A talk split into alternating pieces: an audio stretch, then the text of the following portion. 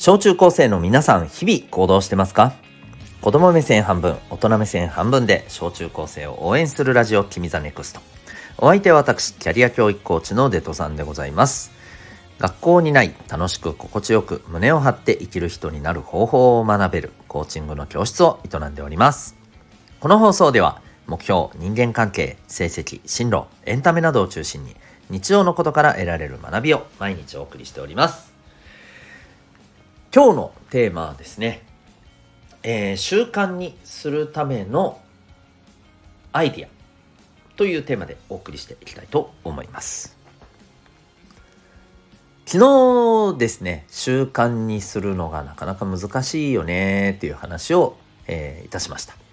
まあ、この辺はですね、是非あの、昨日の放送の回を聞いていただけたらと思うんですけど、えっ、ー、と、今日はですね、えー、この昨日の回を踏まえた上でじゃあ習慣にする方法をですねお伝えしていきたいなと思います。例えばね皆さんがえー、っとそうだよね毎日勉強できるようになって成績もうち上げたいとかね。うん。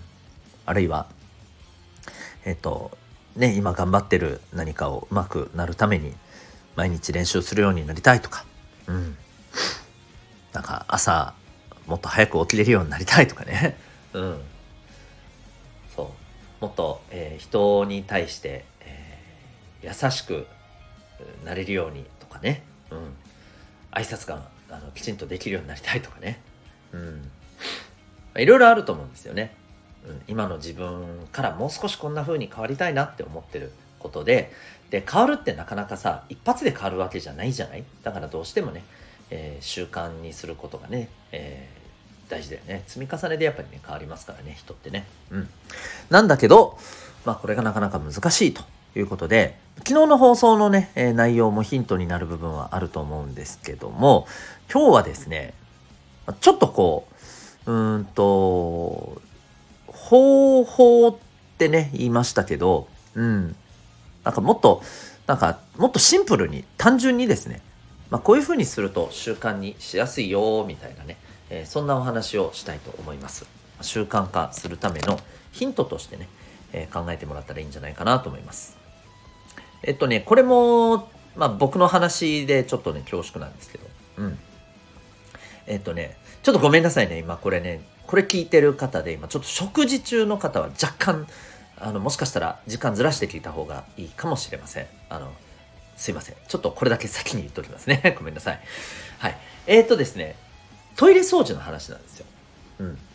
あの、学校でさ、トイレ掃除ってやるでしょ？多分当番でね。うん。あれは置いといてください。お家の話です。うん。で、皆さんはうちでトイレ掃除ってしてますかね？どうでしょう？まあ皆さんがやってるかもしれないし、ひょっとしたらお母さんお父さんがやってくれてるかもしれないし、特に誰って決まってるわけじゃなくて、なんか気が付いた人がやってたりとかするのかもしれませんが、うん、ねこのトイレってやっぱり基本的にはね毎日掃除するのが大事だと思うんですよね。うん、でですよこれについてなんですけど僕はですね、えー、家とそれから事務所として使ってる、えー、お部屋の、えー、トイレとこれ実はね全く違っているんですよ。何かっていうとねこのお仕事で使ってるところはですね毎日ね掃除するんですね。うん、で一方で、えー、うちのトイレって実はね毎日掃除できてないんですよ。でここにはですね、まあ、大きなやっぱり違いがあるんだよね。うん。えいやなんで事務所できてるんでしょ？と。お仕事場の方できてるんでしょ？じゃあうちでもやったらいいじゃん。普通にできるんじゃん。なんでやってないの？みたいな。ふうに思ったかもしれませんが。これねあの理由があるんですよ。あもちろん言っとくとうちのトイレ掃除全くやんないわけじゃないよ、うん、ただ毎日習慣としてやってるわけじゃない。っていうことね。はい。全然全然俺は絶対やらねえとかそういうことじゃないからね。はい。そこは勘違いしないように。で話を戻すと。なんでなのかっていうとねこれね僕は一番の理由はここだと思ってるんですよ。何かっていうとね掃除しやすく、うん、環境が整ってるのがねこれ事務所なんですね。でそうじゃないのがうちなんですよ。どういうこと？何？トイレの形？とかね、うん、トイレの機能が違うの？とかね。いろいろ思った人いるかもしれない。はっきり言って変わりません。はい。そりゃそうだって感じです。変わりません。うん。なんか自動洗浄便座がついてるとかなんかそういうのも関係ありません。はい。でねこれ何が違うか。これねトイレ掃除用の道具が、えー、あるっていうだけの話なんですね。トイレの中に。例えばね事務所はねあの絵がついた絵ってわかるかな？ちょっと少し長いね、えーえー、棒がついていてでその先にいわゆるねあのこの洗浄用の、えー、ブラシをうんとねこれなんだろう使い捨てのブラシなんだけどねこれを取り付けて掃除するみたいなやつがあってね、うん、これがねあるんですよ。常に。でこの替え用の、えーね、使い捨て用のこのブラシも常にねあるんですよ。そう。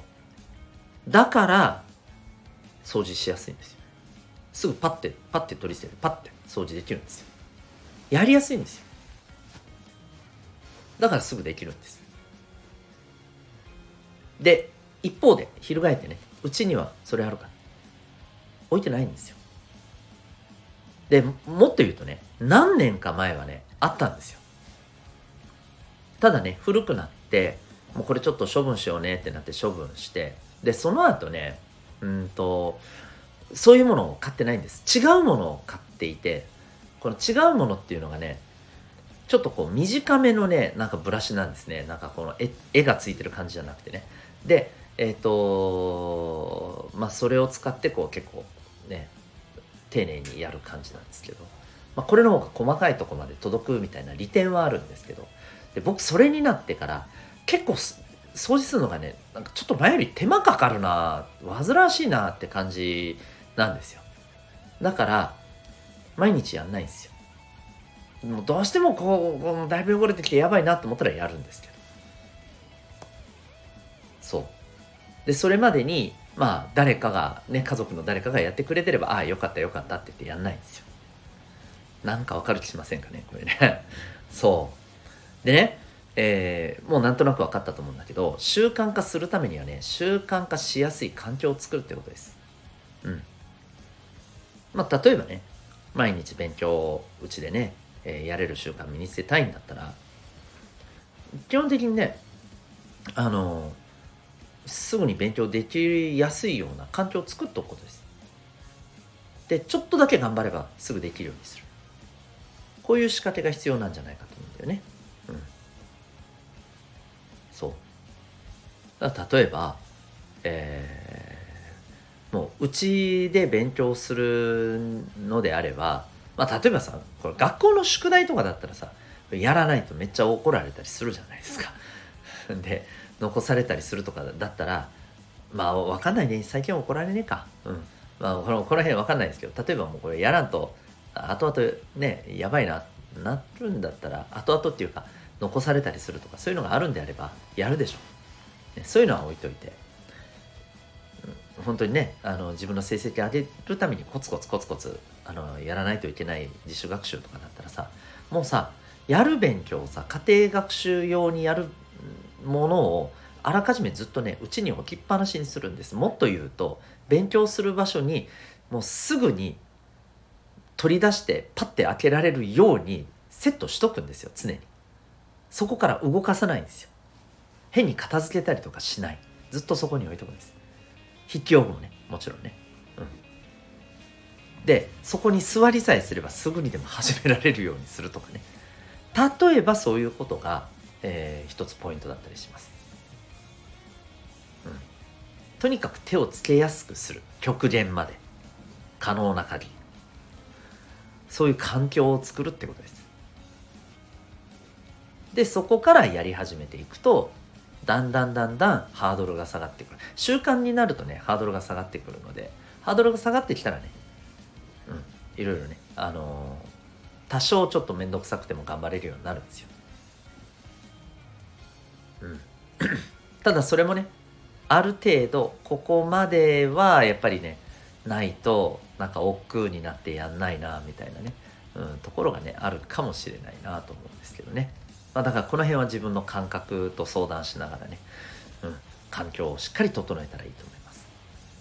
で環境を整えなくてもやれるようになったらそれこそねこれは昨日話した内容とちょっとつながってくるんだけど、えー、その時はねもう環境がなくてもやるってことはあ自分の中でこれやんないという、えー、気持ち悪いとか、うん、もうやるのが当たり前だと。いわば文字通りだいぶ習慣になってきてるっていうことだと思います。そうなるまではね環境を整えるっていうことで習慣化を、え、サポートしていくといいんじゃないかと思います。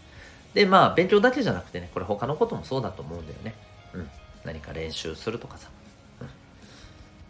はい、なので自分が習慣化させたいなと思う行動についてじゃあこれをもっとやりやすくするためにはどんな風にしておくとねあの何て言うのかな自分がその行動を起こすためにとってもね起こしやすくなるんじゃないかなと起こす行動を起こすハードルが下がるんじゃないかなって思える何かをですねちょっと考えてみてください。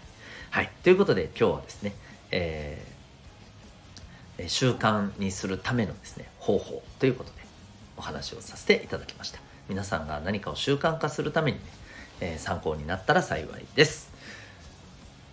えー、今日この放送を聞いてあなたはどんな行動を起こしますか？それではまた明日学びよう一日を